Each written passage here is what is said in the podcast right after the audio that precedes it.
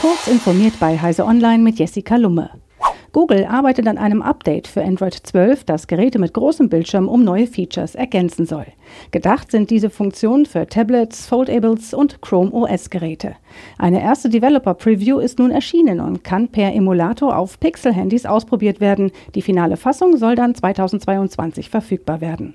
Folgende Neuerungen bringt das Update mit. Schnelleinstellungen und Benachrichtigungen werden bei Android 12L nicht mehr wie üblich untereinander, sondern nebeneinander dargestellt und das Benachrichtigungsmenü erscheint jetzt, wenn man vom oberen Bildschirmrand nach unten wischt. Die Fördermittel der staatlichen Kreditanstalt für Wiederaufbau für private Wallboxen sind ausgegeben. Die KfW schreibt auf ihrer Website, die Förderung war sehr erfolgreich. Die Fördermittel sind erschöpft. Bitte stellen Sie keinen Antrag mehr. Laut dem Bundesministerium für Verkehr und digitale Infrastruktur habe das Förderprogramm in sehr kurzer Zeit einen großen Beitrag für die Elektromobilität in Deutschland geleistet. Mit rund 800 Millionen Euro werden über 800.000 Haushalte mit einem Zuschuss von 900 Euro beim Kauf und der Installationen der Wallboxen unterstützt.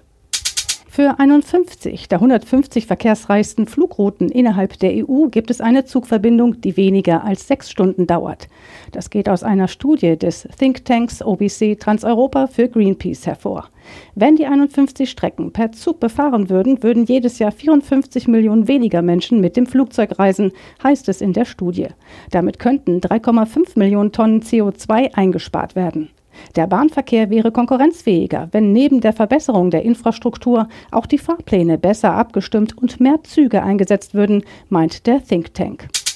Die deutsche Justiz hat bei der Versteigerung von beschlagnahmten Vermögen in der Kryptowährung Bitcoin auf dem Portal justizauktion.de einen Preis weit über Kurswert erzielt.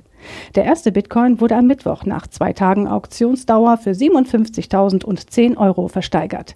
Das hat das NRW-Justizministerium am Mittwoch auf Anfrage mitgeteilt. Derweil war der Kurs der Währung von knapp 54.000 Euro am Montag auf 50.900 Euro am Mittwochmittag gefallen. Diese und weitere aktuelle Nachrichten finden Sie ausführlich auf heise.de.